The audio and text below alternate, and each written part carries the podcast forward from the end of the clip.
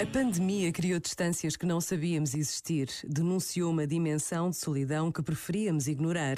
A pandemia trouxe ao de cima da vida pessoal, familiar e comunitária muitas das fragilidades que marcam a sociedade que todos fomos construindo. Agora é tempo de fazer escolhas, de corrigir rotas, de optar pelo que realmente importa. O Papa Francisco pediu-nos que fôssemos capazes de mais e melhor, de sair deste tempo com novas opções, novos caminhos, novas decisões de vida pessoal, familiares e comunitárias. Por vezes, basta a pausa de um minuto para nos lembrarmos do que queremos, do que Deus espera de nós.